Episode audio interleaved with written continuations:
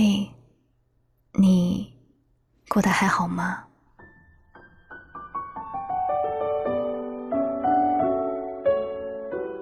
如果有朋友这样问你，你是不是也会下意识的愣一下，斟酌一会儿，然后平静的说：“嗯，挺好的。”可是，你真的过得好吗？你是不是也有很多的委屈，很多的不如意，很多的难以启齿和说来话长？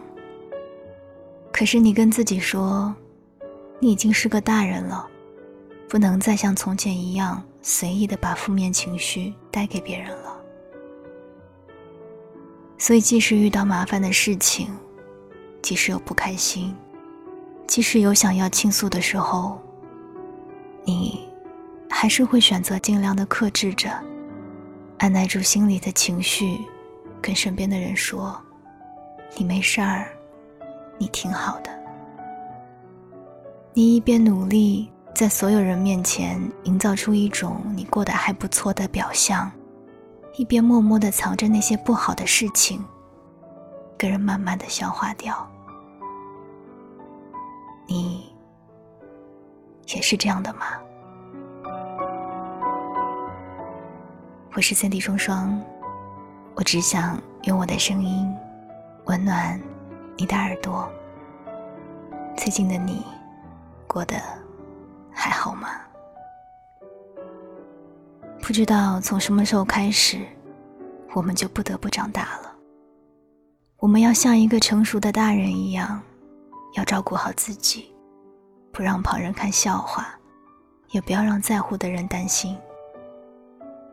你习惯了在朋友圈里发那些正能量的动态，可是没有人知道，那些正能量有时候并不是你的真实状态，而是你在不开心的时候用来鼓励自己的。而那些朋友圈里看起来过得很好的人，其实很多时候，在真实的生活里都是咬牙撑着的。记得上周末的时候，我去见了一个很久不见的朋友。见到他的那一刻，我很惊讶。他看起来状态很不好，就像是熬了通宵，第二天又早起忙了一天的那种感觉。和我聊天的过程当中，他像是在强打起精神，但估计他自己也没有注意到，他时不时的会叹一口气。看着他这副样子，我有些担心，于是我忍不住问他：“平时看你在朋友圈里挺活跃的，晒美食、晒宠物，但今天一见你，看你这个情况不太对啊，最近是发生了什么不顺心的事儿吗？”他叹了一口气说：“嗯，朋友圈里的东西哪能都信啊？你想想。”微信列表里那么多同学、同事、领导、家人，现在还有几个人敢在朋友圈里表现真实的自己啊？现在都这个年纪了，哪还能像以前一样不开心就说出来？有再多的苦，再多的难，还不都得打碎了往肚子里咽啊？听他说了这番话，我没有再往下继续问了。是啊，到了这个年纪。谁又没有一些难以说出口的辛苦呢？就像一句话说的：“成年人的世界里，从来没有容易二字。”工作上，即使你熬了很多天的夜，费尽了心思，终于完成了任务，但面对领导的质疑，你还是只能说：“是我的问题，我马上重新做。”哪怕你已经很疲惫了。哪怕你也感觉很无助，但是你还得要打起精神，整理思路，重新投入工作。在感情上，即使你真心实意的付出了，也毫无保留的去爱了，但面对爱人的执意离开，你还是只能说，没关系，我不怪你。哪怕你再舍不得，你再难过，你还是只能忍痛接受不愿意面对的结果。其实，偶尔你也可以向朋友倾诉一会儿，可是你想到朋友也有他们自己的生活，他们也有自己的难处，所以也就不愿把这些负面情绪带给他们，让他们担心了。其实，偶尔你也想要回趟家，远离这些麻烦。可是电话响起的那一刻，你还是会习惯性的跟家里人说：“别担心，我这边一切都好。”你总是在挂完电话之后才敢掉眼泪。你总是在只剩下自己一个人的时候，才敢表现出自己的无助和疲惫。活着就很不容易了。想要过上自己喜欢的那种生活，也真的挺难的。记得之前和朋友聚会，吃完饭之后，大家在讨论自己理想的生活是怎样的。有人说，在这座寸土寸金的城市里，有一处真正属于自己的房子，想在这个竞争激烈的行业里拥有自己的一席之地。有人说。看厌了城市的喧嚣，受够了生活的压力，想去一个没有人知道的小山村，过安安静静的生活。可我们到底要过成什么样，才能算得上是理想的生活呢？我想，这个问题应该没有一个确切的答案。对一个恋爱的人来说，和喜欢的人待在一起，少闹矛盾。偶尔有一些小惊喜，或许会觉得未来是可期的。对一个妻子来说，拥有丈夫的关心和爱护，生活平淡但充实，或许就会觉得这样的日子是甜的。对于一个正在努力奋斗的人来说，多挣点钱，少生点病，每天有所进步，或许会觉得充满了继续坚持下去的力量。而我记得我当时的回答是：保持产生欲望的胆量，并拥有实现欲望的能力。如果你现在就想和喜欢的人能好好的在一起，那你就用心经营这份关系，少点猜疑，多一点信任；少点计较，多一点宽容；少闹一点矛盾，多制造一些温暖。如果你想在自己的领域里有更大的提升，那你就少打一些游戏，多花点时间学习，少想着走捷径，多提升自己的实力。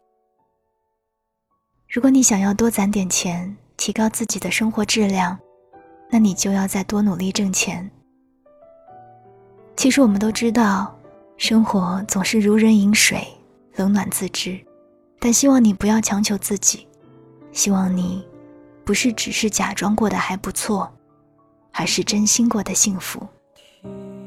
你要记得，为自己而活，才是真的快活。我是三 D 双双，我只想用我的声音，温暖你的耳朵。收听更多节目，欢迎订阅白日梦小姐的专辑。晚安，亲爱的你。流言蜚语依旧在云端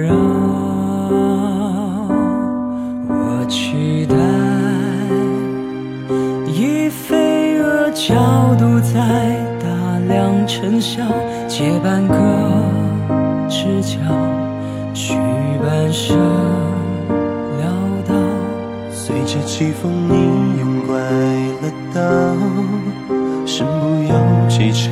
主角嫁接着频道，与继续好周旋无恙。时间沉浮化曾口口口，迎风涌入庄周，假睫末的一秒，时间也慢慢了。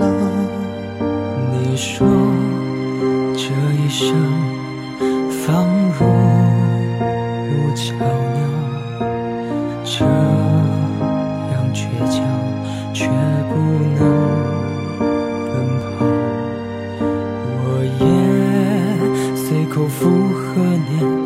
全散了谈及未来怯懦者却那么